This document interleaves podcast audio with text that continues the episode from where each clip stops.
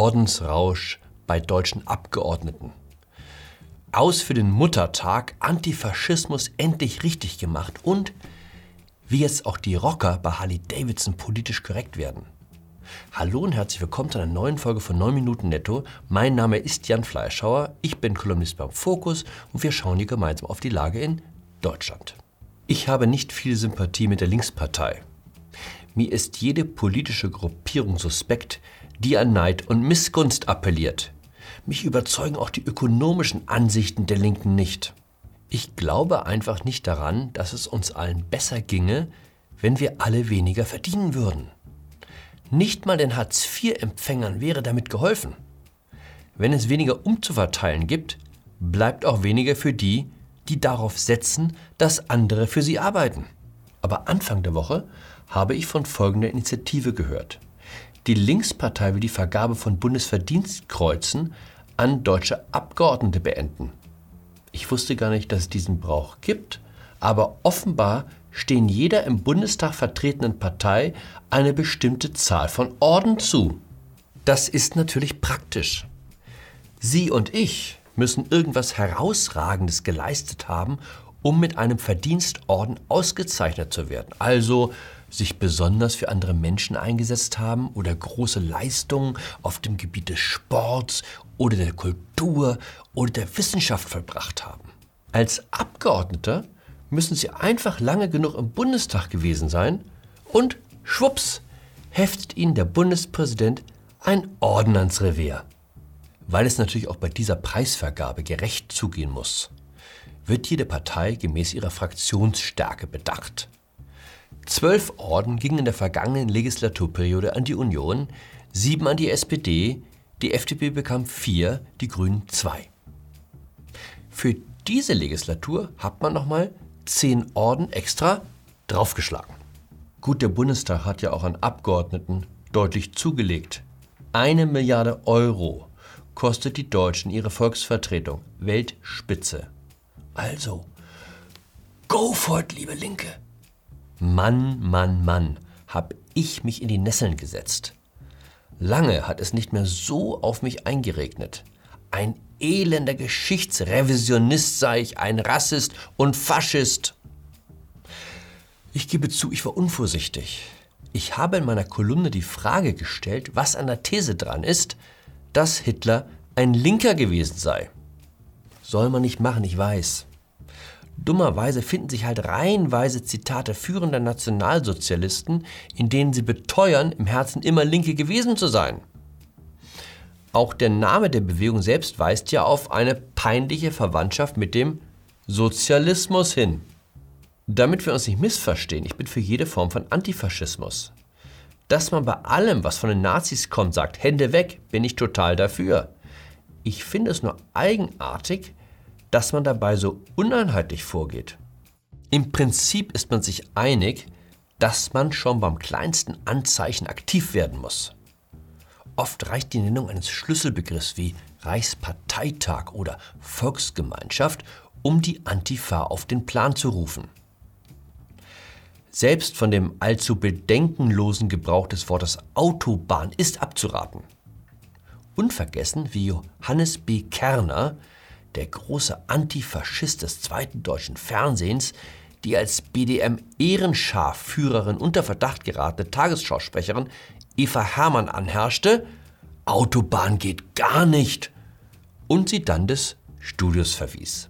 Worauf ich meiner Kolumne hinwies, war, dass eigenartigerweise nie jemand aufschreit, wenn eine Nazi-Errungenschaft wie die Steuerfreiheit von Sonn- und Feiertagszuschlägen gepriesen wird.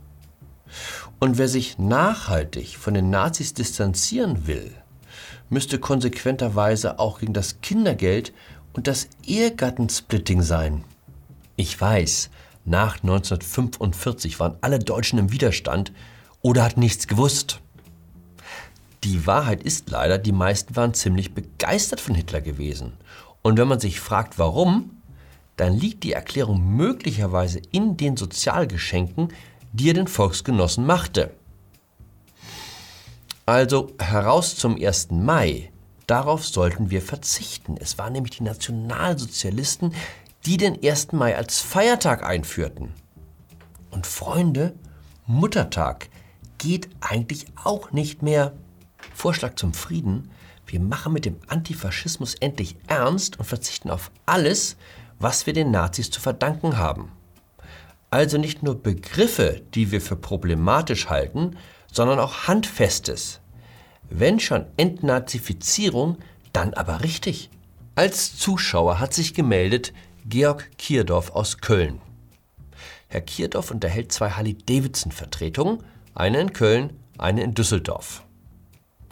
Im Dezember hatte er Ärger mit Verdi. Eine Mitarbeiterin von ihm hatte nach zwei Monaten überraschend gekündigt. Das war blöd, weil er auf die Schnelle keinen Ersatz hatte. Dann wollte sie auch noch mehr Urlaubstage bezahlt bekommen, als ihr zustanden. Und als er das nicht einsah, bekam er Post von der Gewerkschaft. Wie das manchmal so ist, wenn man sich ärgert, ein Wort gibt das andere. Herr Kierdorf schickte an den Mann von Verdi folgende Mail raus. Möglicherweise ist es in dem Land, aus dem Sie stammen, ja üblich, eine Vollmacht lediglich zu versichern. Hier in unserem Land ist das nicht so. Wie geht's weiter? Der Mann von Verdi postet das Schreiben umgehend auf Twitter und Facebook. Spiegel Online schaltet sich ein. Harley Davidson Händler beleidigt und bedroht Verdi-Juristen. Die Führung von Harley Davidson Deutschland tritt auf den Plan und kündigt den Händlervertrag.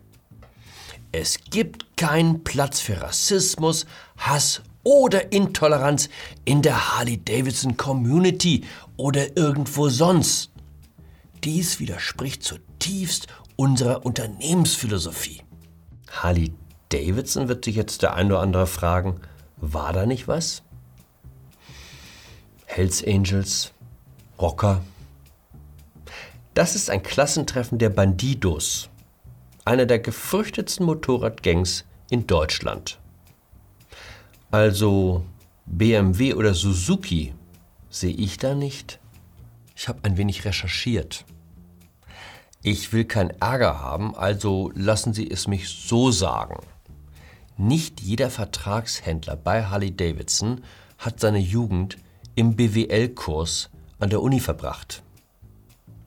Es geht die Geschichte um, als neulich ein Zulieferer seine Zusage für Auspuffsstutzen nicht einhielt, wurde ihm ein Besuch abgestattet, um der Forderung Nachdruck zu verleihen.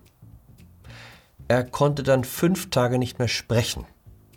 Aber die Stutzen kamen pünktlich. Als ich mit Herrn Kierdorf telefonierte, fragte er mich, was ich glaube, was das meistverkaufte Teil in seinem Shop sei. Keine Ahnung, sagte ich. Der Totenkopf mit Harley Davidson Schriftzug, sagte er. Die Kunden liebten das. Totenkopf, Runen, rasierte Schädel. Alles okay, alles im Rahmen. Aber keine rassistische Beleidigung. Das kann man in der Führung von Harley Davidson nicht mehr dulden. Ich muss zugeben, ich habe selten so gelacht. In dem Sinne, bleiben Sie vorgemut, wehren Sie den Anfängen, bleiben Sie mir gewogen. Ihr Jan Fleischhauer.